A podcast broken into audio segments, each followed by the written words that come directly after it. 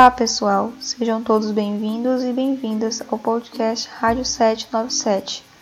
Sou Débora, aluna do segundo período de mestrado e atuo no Laboratório de Desenvolvimento e Simulação de Processos, sob a orientação do professor Luiz Antônio Menin, pelo Programa de Pós-Graduação em Ciência e Tecnologia de Alimentos da Universidade Federal de Viçosa. Hoje eu vou falar com vocês sobre proteínas vegetais e sua funcionalidade em produtos alimentícios, além de métodos cromatográficos para promover a purificação de biomoléculas. Antes de qualquer coisa, vamos definir juntos o que são proteínas. Proteínas são estruturas complexas que apresentam peso molecular elevado e de natureza coloidal, ou seja, um sistema formado por mais de um componente. Elas são formadas por unidades de aminoácidos ligados entre si por ligações peptídicas, sendo que essas ligações são constituídas basicamente de carbono, hidrogênio, oxigênio e nitrogênio, tendo como maioria o carbono seguido do nitrogênio. Existem na natureza cerca de 20 aminoácidos. Nove deles são ditos essenciais, e nem todos estes aminoácidos essenciais são produzidos ou estão presentes nas fontes de proteínas, como leguminosas e cereais. É possível identificar algumas funções das proteínas vegetais, são as proteínas de armazenamento, que atuam na reserva de nitrogênio e carbono, proteínas estruturais e metabólicas, que são as essenciais para o crescimento e estrutura da semente, e as proteínas protetivas, que fornecem resistência a patógenos microbianos e pragas. Tendo em vista o conhecimento sobre a escassez dos aminoácidos essenciais nas fontes proteicas e que, ao encontrarmos produtos rotulados como veganos, acreditamos não haver gosto e aroma característicos do sabor de produtos que contêm proteínas de origem animal, preferível considerar que fontes proteicas vegetais proporcionam funcionalidades ímpares para o nosso organismo. E o equilíbrio nesse tipo de dieta é fundamental, podendo suprir de forma positiva os aminoácidos necessários para necessidades vitais e funcionais do corpo humano. O baixo custo das fontes de proteínas vegetais é um fator justificável para o aumento na introdução alimentar, uma vez que o desenvolvimento de alimentos de fontes consideradas seguras e saudáveis está aliado ao novo padrão de conhecimento e conscientização dos consumidores em relação aos benefícios para a saúde ao serem consumidas. Sabemos que as proteínas são macronutrientes necessários para a construção e manutenção de inúmeros tecidos do nosso corpo. E as proteínas vegetais são capazes de atribuir algumas funções. Apresento para vocês, em relação à funcionalidade,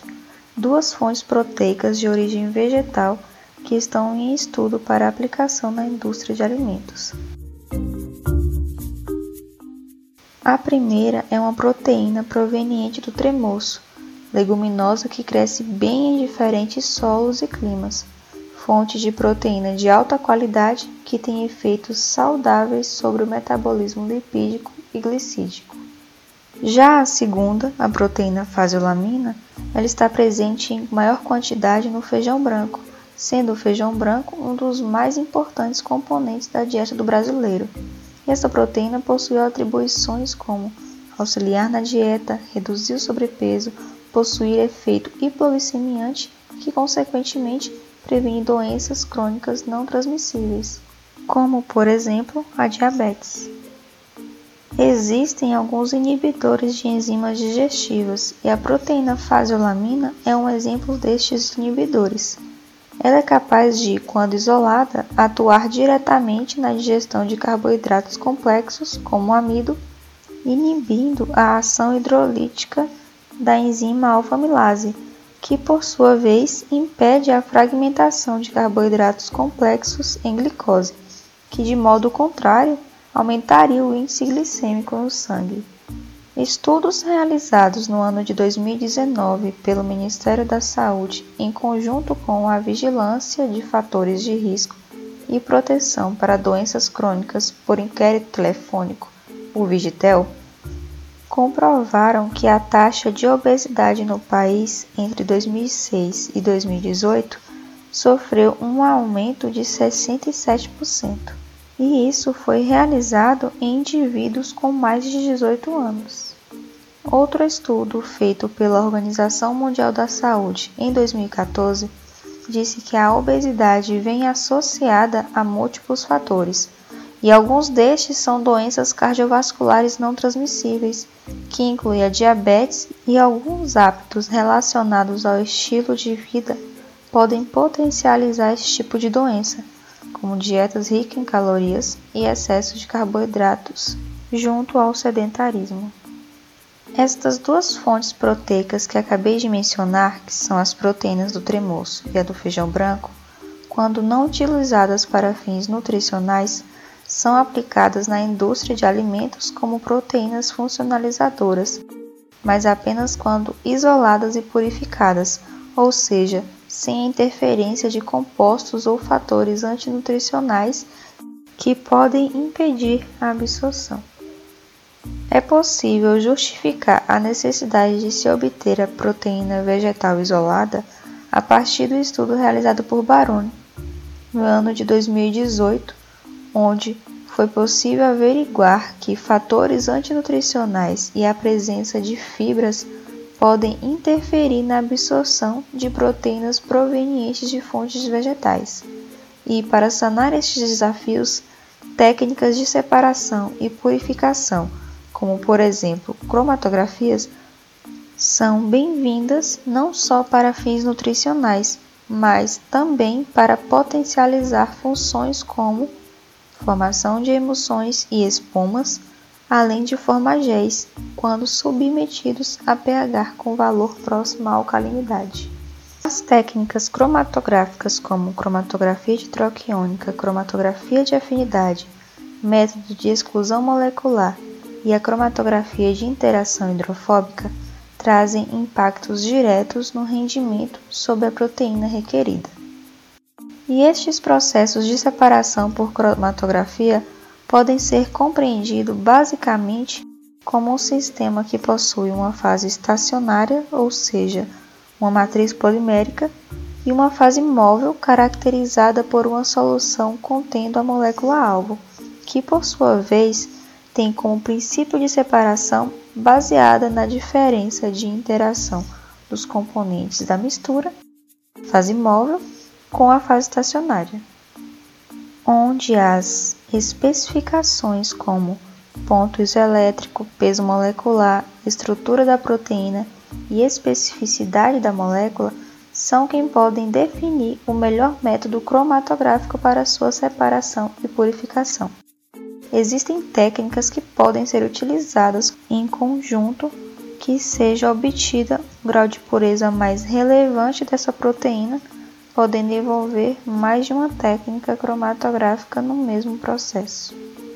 E apesar das estratégias de desenvolvimento de um processo de purificação cromatográfico de biomoléculas para escala industrial serem conhecidas, Grandes estruturas biomoleculares e materiais muito concentrados desafiam os limites dos métodos cromatográficos convencionais em relação à sua capacidade de purificação. Por este motivo, surge o interesse no uso de monólitos macroporosos na cromatografia, sendo que colunas monolíticas poliméricas, também denominadas de materiais cromatográficos de quarta geração, estão entre os últimos avanços no setor de matrizes cromatográficas. Essas colunas monolíticas poliméricas são suportes com estruturas de macroporos interconectados de grandes dimensões com vantagens à alta resistência química e mecânica e com transferência de massa puramente convectivo, contrária às colunas cromatográficas convencionais, que apresentam uma transferência de massa altamente difusivo, dificultando o escoamento de fluidos. E entre os monólitos poliméricos utilizados como colunas cromatográficas, o criogel de poliacrilamida apresenta grande destaque, sendo ele obtido a partir da polimerização de monômeros de acrilamida com o agente formador de ligações cruzadas, o bisacrilamida, podendo ser adicionado ou não de outros monômeros. Essa etapa de polimerização ocorre em condições de congelamento, podendo variar de menos 10 a menos 20 graus Celsius, pela técnica conhecida como criogelificação. Apesar das vantagens apresentadas pelos criogéis de poliacrilamida, os grandes poros e a elevada porosidade de sua estrutura fazem com que sua área superficial seja menor do que a das colunas cromatográficas tradicionais, diminuindo a eficiência do processo de purificação.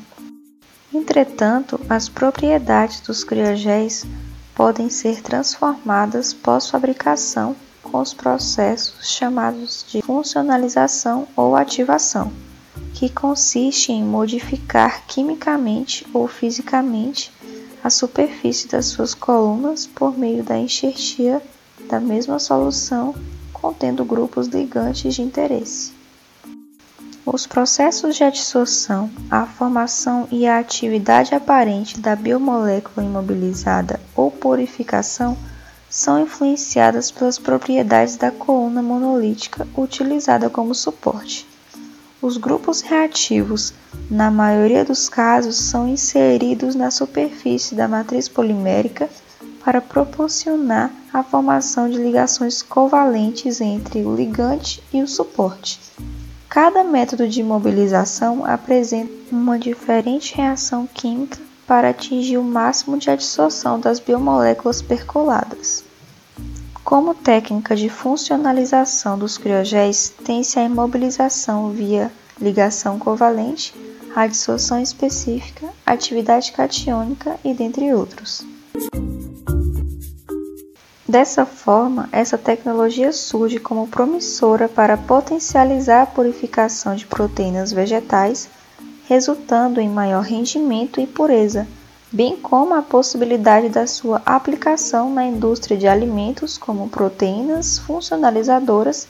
além de proporcionar atribuições nutricionais como coadjuvante em dietas, auxiliar no sobrepeso e prevenir doenças crônicas não transmissíveis.